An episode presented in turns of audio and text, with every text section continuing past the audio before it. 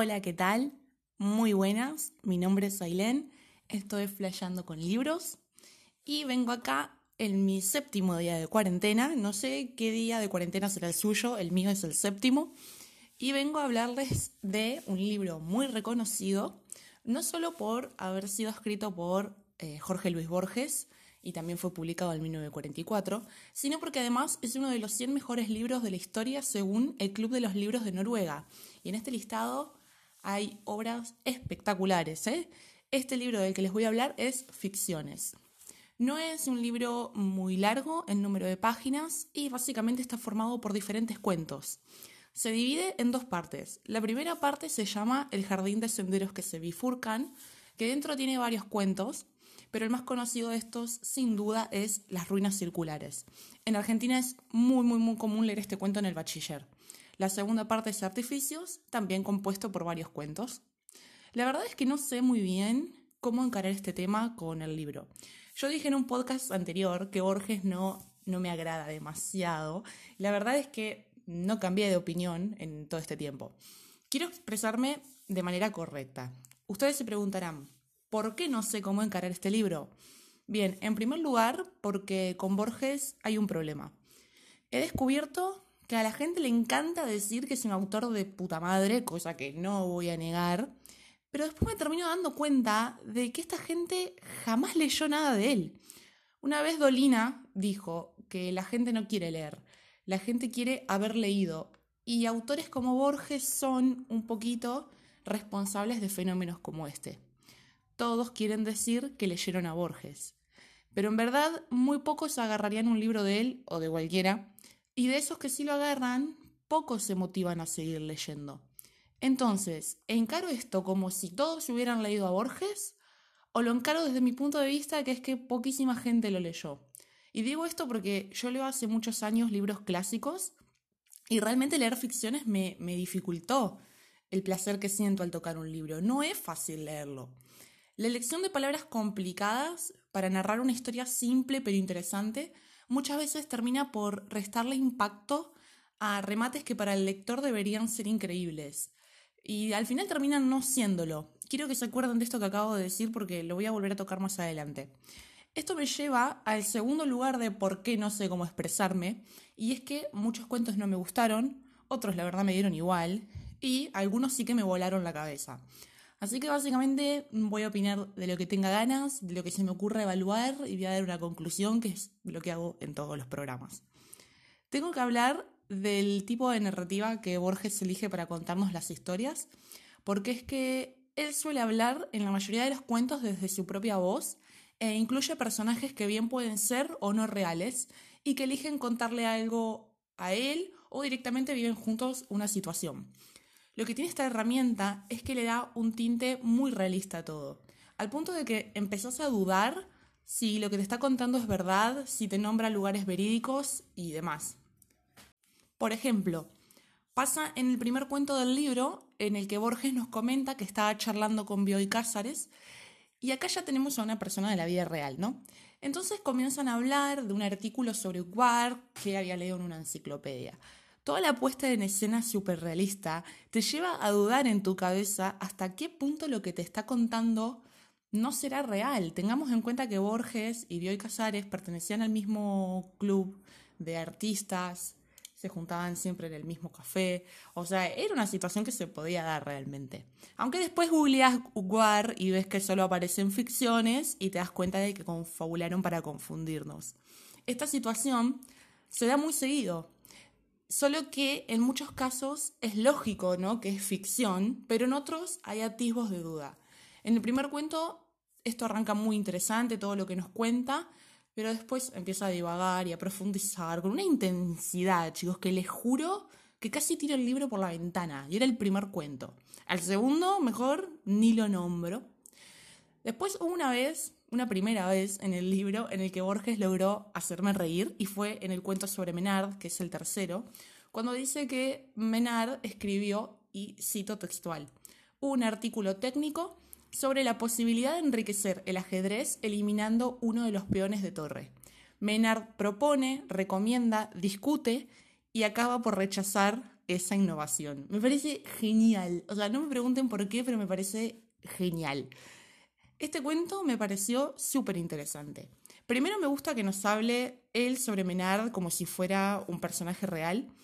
Ya les dije que esta herramienta me encanta. Pero además me parece genial lo que nos cuenta sobre este hombre. Él es un tipo que considera que un libro es hijo de un contexto y no de un autor. Al punto de intentar escribir el Quijote palabra por palabra, solo para demostrar su punto. Me parece fantástico. Después está Las Ruinas Circulares. Cuento que honestamente recordaba muy flashero, pero al volver a leerlo, a pesar de que la verdad es que no me acordaba mucho la historia, no logró impactarme. Le sigue La Lotería de Babilonia, que sin duda fue el cuento que más me sorprendió de la primera parte. Me encanta, me encanta eh, la vuelta de tuerca que le dio al concepto de lotería. Me parece una creatividad infinita. El último cuento de la primera parte es El jardín de senderos que se bifurcan, ¿no? que se llama igual que la primera parte del libro. Es un cuento que sí me gustó, que sí me impactó y que me pareció una narrativa bellísima. Pero con este cuento me pasa algo que me suele pasar con Borges y es mi problema con sus finales. Más adelante les voy a comentar cuáles. De esta primera parte, el peor cuento fue el examen de la obra de Herbert Quain, por el amor de Dios. Aunque para ser honesta, todos los cuentos de los que no hablé es porque no me gustaron ni un poco. Después tenemos la segunda parte. A mi parecer, mucho mejor ejecutada. Al parecer de Borges también. Él mismo dijo esto, ¿eh? Es cierto que en esta segunda parte priorizó contarnos historias interesantes y flasheras más que eh, demostrarnos cuántas palabras conoce del diccionario. A mí me gustó mucho el cuento La forma de la espada, me parece que está súper bien escrito, es genial, pero creo que justamente por lo bien escrito que está, me molesta tanto el final. Pero ustedes no se dan cuenta de lo que me molesta el final. Y es que Borges tenía un problema, es que por algún motivo le parecía buena idea explicar los remates. Y acá retomo lo que dije antes de que iba a explicar mi problema con los finales, ¿no? Es totalmente innecesario que explique, le quita la gracia. Cuando en este cuento está Mr. Scarface y dice, Moon soy yo, yo soy el traidor. Yo estaba tipo, ah, ya lo entendí en la página interior, amigo, deja de intentar llamar la atención. Borges nos tira pistas durante todo el cuento para entender que el que cuenta la historia es el traidor. Por favor, no somos tontos, no necesitamos que lo expliques al final con un diálogo porque lo arruina. Después está el cuento del traidor y el héroe, que tiene un concepto interesante, que es el de utilizar la literatura para crear una realidad en lugar de al revés, ¿no? Mm, ¿Qué sé yo? A ver, está bueno, tampoco es una locura.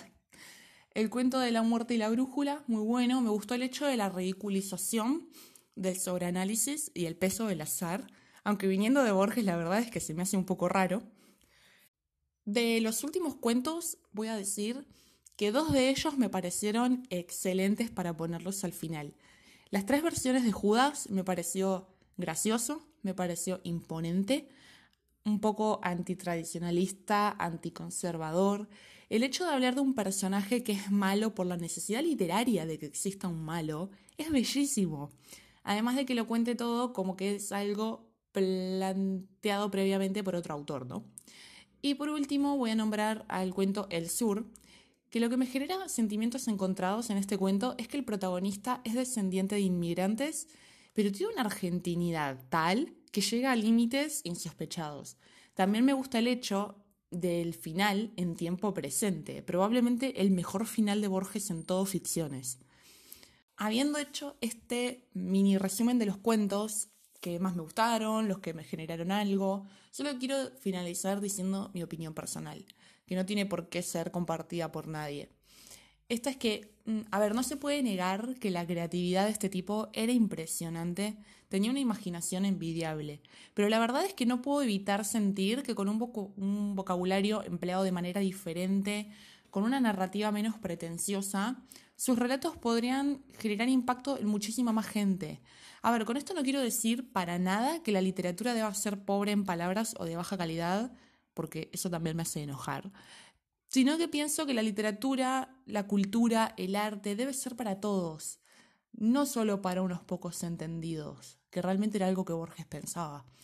De hecho, todo esto propongo un sinceramiento general durante esta cuarentena, y es que si nunca leyeron a Borges, lo admitan, que no tengan vergüenza, no es obligación de nadie conocer a Borges ni haberlo leído. Mm, a los argentinos, nadie es menos argentino por no haber leído a Borges, es totalmente normal. Este, bueno, espero que les haya gustado que bueno, que le den me gusta donde sea que lo estén escuchando, menos en Spotify porque no se puede. Y nada, vean mi Instagram, que ahí siempre subo más reseñas. Ahora durante la cuarentena, eh, bueno, como algunos ya saben, mm, no tengo más trabajo, así que eh, esto va a pasar a, ocuparme bastante tiempo y voy a intentar subir más reseñas, más podcasts, eh, a subir más reseñas escritas, así que eso estará todo en Instagram. Bueno, muchas gracias por acompañarme siempre y nos vemos en la semana. Adiós.